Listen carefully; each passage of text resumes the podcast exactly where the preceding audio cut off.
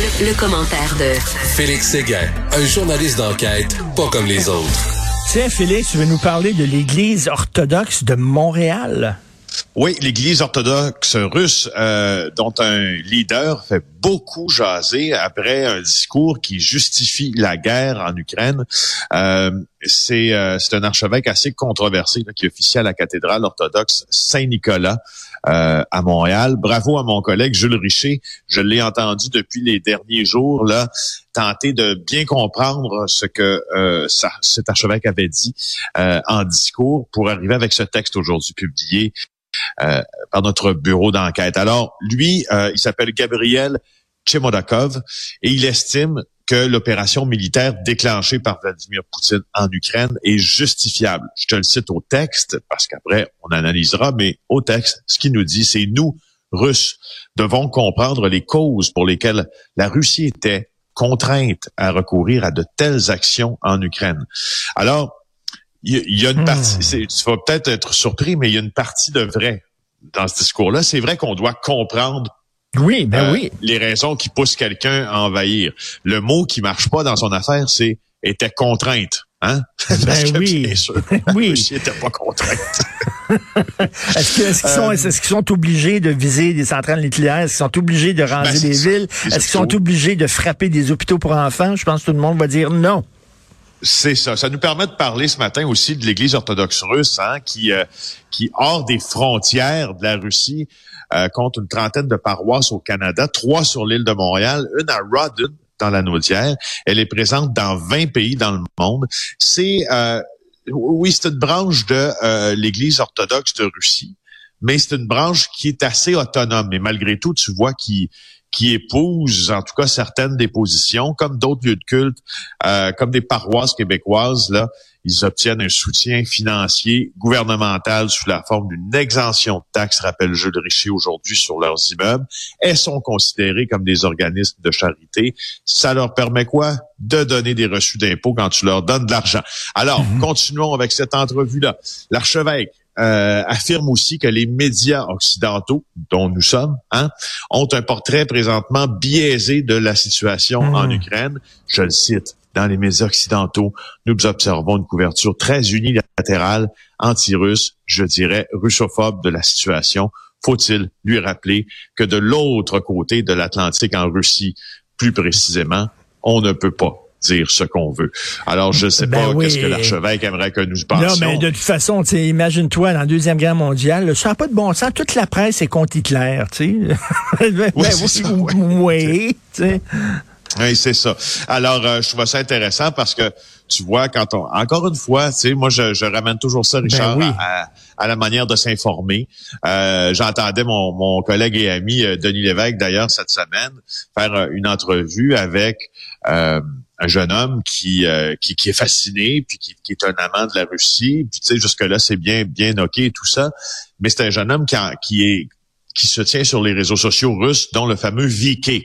Le VK, là, c'est là où ont migré euh, les Alexis Cossette-Trudel et plusieurs personnes là qui ont été bannies de Facebook, de YouTube, de Twitter, etc.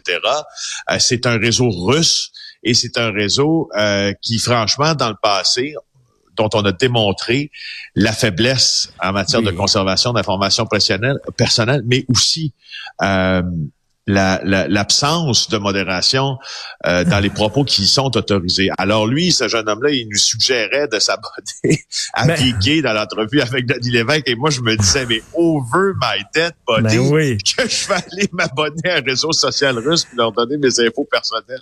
Mais tu sais qui qui qui ben oui tout à fait. Euh, tu sais tu regardes qui reprend la propagande russe? L'extrême droite, l'extrême gauche, euh, euh, les complotistes, etc. tous ces gens-là sur ça. Puis le chef du Parti vert du, euh, Québec qui était un peu coucou. Donc, non, non, c'est assez particulier. Et la mafia russe, elle a dit quoi sur le conflit? C'est assez intéressant. C'est pas, c'est pas tant la, ben, en fait, la mafia russe, je pourrais un peu t'en parler parce que il y a eu, y a eu par le passé des liens euh, qui ont été établis entre. D'ailleurs, il faut pas dire la mafia russe, euh, Richard, faut dire la pègre russe, parce que les ben, mafias ben ont tendance à Ben étendre ce terme-là à, à, toutes les pègres, mais la mafia, c'est une patente italienne. Alors euh, que les pègres, ben, tu as des pègres, tu sais, maghrébines, tu as des pègres Ben oui. euh, Chinoise. israéliennes et russes, et chinoises, bon, qui ont tout un nom d'ailleurs. Tu sais, Au Japon, c'est les yakuza, ben, etc. Hmm. Euh, alors, euh, euh, la mafia russe, oui, euh, euh, la pègre russe plutôt a eu des liens dans le passé avec Vladimir Poutine. Ça a été démontré dans un article d'ailleurs du Globe and Mail, si je ne m'abuse, euh, il y a quelques années. C'était toutes les accointances euh, mafieuses, j'utilise les guillemets ici, de Vladimir Poutine. Mais je vais te parler vraiment de la vraie, vé- véritable mafia à l'italienne. Euh, intéressante euh, dépêche qu'on peut lire là euh, par l'AFP reproduite dans le journal de Montréal. L'Italie va utiliser les propriétés qu'ils ont saisies à la mafia pour héberger des réfugiés ukrainiens. Alors, je veux souligner ici euh, toute la force. Tu sais, moi, je suis allé euh, à, à plus d'une reprise faire des reportages en Italie, dont la plus récente, d'ailleurs, le 28 février 2020, comme 13 jours avant la déclaration mondiale de pandémie, en Sicile. Et j'ai été en mesure de, de euh, constater tout le zèle de la police financière italienne qui a justement, là, il y a quelques jours, saisi des yachts, euh, des oligarques russes. Alors là, ce qu'elle fait, cette même police financière, c'est qu'elle dit, bon, elle dit, parfait. Nous autres, on a saisi pas mal de villas qui appartiennent à la mafia. Alors, euh, on va étudier la possibilité qu'à très court terme euh, et temporairement, on les donne aux réfugiés ukrainiens qui sont chez nous. Puis sais, c'est là qu'ils vont rester. Ça a été confirmé par Luciana Lamorgese, euh, qui, a, qui a écrit ça dans un dans un communiqué. Il y a quand même 17 000 Ukrainiens là qui sont rendus en Italie depuis que l'armée russe a commencé l'offensive.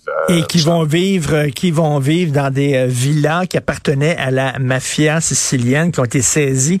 D'ailleurs, euh, je suis allé en Sicile, hein, l'aéroport, c'est l'aéroport Falcone, hein, de ce juge extraordinaire qui a été euh, qui a été tué par la mafia. Et je suis allé dans la ville de Corleone parce que je suis un grand fan du parrain. Il fallait que j'aille à Corleone. Et à Corleone, il y a un musée, euh, pas un musée de la mafia, mais un musée de la lutte à la mafia. Et ce sont des résidents de Corleone qui te parlent de tout le mal que la mafia a fait Ben à oui. la ville et à la Sicile et tout ça. C'est passionnant. S'il y a des gens qui vont en Italie cet été, aller en Sicile, passer par Corleone, aller voir ce musée-là, c'est passionnant. Mais effectivement, ils sont ils sont courageux les juges qui Oui. euh, prennent de Oui. la mafia là-bas. Oui, puis si vous si vous allez en Italie cet été, vous allez voir que euh, on est très très loin du folklore mafieux qu'on tente de nous vendre euh, dans la petite Italie, dans la petite Italie à New York. là. La mafia en Italie, euh, on, ne badine pas avec l'héritage complètement atroce euh, qu'elle a laissé à, à des paysans, mais aussi à des hommes de loi, puis à des politiciens. Euh, le tourisme anti-mafia se porte très bien d'ailleurs en Sicile. Toi, Oui. ce que tu as visité à Corleone, c'est un, en fait, c'est une initiative euh, probablement Citoyenne. là du tourisme citoyenne Oui. pour un tourisme anti-mafia. Il y a des circuits touristiques anti-mafia, donc euh, il y a des commerces qui affichent dans leurs euh, fenêtres non euh, Hmm. non au pizzo euh, et qu'on en, et dont on encourage la clientèle à continuer d'acheter là parce que ce n'est pas donc Mais- moi je trouve je ça suis très content, beau ça. Félix, que tu me parles de la petite Italie à, à- à New York. En fait, c'est rendu une rue, hein, c'est la rue Mulberry. Ouais, c'est une rue, ça, ouais, ça c'est ça. rapetisse parce que le, c'est rongé par le Chinatown qui grossit, quartier chinois. Mais euh, bon, la- dans tous les restaurants de la petite Italie à New York, t'as des affiches de Goodfellas et du parrain puis tout ça. Ils sont Oui. tout fiers de s'associer à la mafia. Ça me fait sourire à chaque fois, ça. Moi aussi, à chaque fois, puis euh, aussi je note une, une affaire, c'est que tu d'abord tu y manges très mal. Oui, oui, oui, Euh, complètement. dans- là. C'est des moi, on faisait- Ah ouais, ouais, c'est c'est une des pires trappes à touristes là qu'il n'y a pas dans le monde, c'est la petite Italie à New À New York. Et c'est tu quoi, si tu veux manger, si tu veux manger, de l'italien, tu peux aller à certains restaurants dans New Jersey, là tu vas avoir une expérience complètement délirante euh, de, de, de vrai, vrai, vrai cantina, là, tu sais.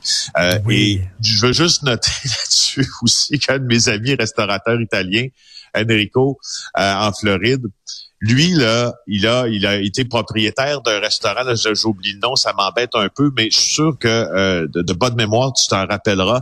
C'était au coin des rues euh, de Crémazie, euh, non pas Crémazie, mais euh, en tout cas l'autoroute 43, oui, Crémazie, et la jeunesse, pas loin, presque en face de la FTQ. Ça a été un restaurant italien très, très, très populaire ah pendant des années. Alors lui, il possédait ce restaurant-là. Maintenant, il est rendu à Fort Lauderdale. Il a décidé de vivre son rêve américain. Puis il me racontait à un moment donné que il y a une Américaine qui est entrée à son restaurant. Puis elle voulait euh, le menu, en, au fond, c'était, euh, je crois que c'était des, il y a plusieurs choses, mais une pâte Alfredo qu'elle voulait. Puis elle dit après ça, elle dit, tu vas mettre des boulettes là-dessus à sauce tomate. Mais il dit, je peux pas te mettre des boulettes à sauce tomate. Elle dit, j'en ai mangé à New York. They call it American Italian food. Et lui, il me pète une coche hallucinante en disant, non. Il dit, écoute, il s'est obstiné pendant, tu sais, 10 minutes avec la dame en disant, je peux pas faire ça, je peux pas te mettre des boulettes de viande sur ta, ta pâte Alfredo, c'est un sacrilège, ça se fait pas, non, non, non, non, non. Finalement, il l'a fait, mais pour te dire que à New York, ce qui te sert, c'est du American Italian. Ah oui, oui, oui. Non, non. Puis la petite Italie, les, les, pâtes sont trop cuites, c'est mou, c'est absolument ah, dégueulasse. C'est dégueulasse. Non. Le, le, le, prochain, euh, le prochain petit voyage que je vais faire, je pense, c'est aller faire le, tour de, des Sopranos dans le New Jersey, là, pour aller voir Sartrielise, tu sais, la, la salaison là, où ça tenait tout le temps Tony, là, oui. qui existe oui. toujours. Moi aussi, j'aimerais beaucoup ça. C'est pour ça que j'en ai parlé, d'ailleurs, du New Jersey. Puis le oui. bang, le bang. Euh, et, on ira ensemble. OK, all right. écoute, en terminant, qu'est-ce qui s'est passé dans le vol d'Air Canada, là? Je ne sais pas, mais il y a quelqu'un qui a du mal de, qui va mal dormir tantôt parce que euh, il y a manifestement euh, un homme ou une femme ou un adolescent ou un enfant là, mais euh, qui a créé un effet de panique assez incroyable dans un vol qui a relié Punta Cana à Montréal. Il y a eu des photos extrêmement étranges que les gens ont reçues sur leur AirDrop. Est-ce que tu sais c'est quoi le AirDrop? C'est la fonction que tu as sur ton téléphone si tu as un Apple qui te permet euh, de recevoir des fichiers si ton airdrop est disponible là, à, à, tous. OK, euh, OK. Et, euh, les gens qui sont près de toi vont voir que ton airdrop est disponible. Donc, ça arrive souvent qu'il y a des photos non sollicitées qui arrivent par là. Parce que moi, je veux dire, je suis dans une foule de 100 personnes, je regarde qui a ouvert son airdrop à tout le monde, et là, boum, euh, je peux je, peux voir qui, je peux envoyer des photos. Sauf que là, dans le vol qui reliait Air Canada Punta Cana, à Montréal, il y a des gens qui ont euh, décidé de partager à l'ensemble des passagers dont le airdrop était ouvert des images sur lesquelles il était écrit Bob. Euh, et bon vol à tous sous la protection oh. d'Allah. Évidemment, on référait euh, au fait que tous les musulmans sont des, des, des terroristes, pas trop brillants d'abord à la base. Non, assez stupide. Assez stupide en fait, plus que. Mais euh, voilà, euh, en tout cas, l'affaire est que c'est pas une bonne idée évidemment d'envoyer des images de bombes dans un avion. Tout le monde était vraiment stressé. Euh, et puis là, cette personne-là, à un moment donné, on va savoir c'est qui. Puis je te jure que c'est pas l'affaire que tu veux faire parce que tu vas être accusé, tu vas être arrêté, accusé, puis tu risques d'être reconnu coupable. Faut voilà. niaiseux. Un autre ostrogoth dans hein? un avion. un ostrogoth. Merci Félix. À demain. Salut, bonne journée.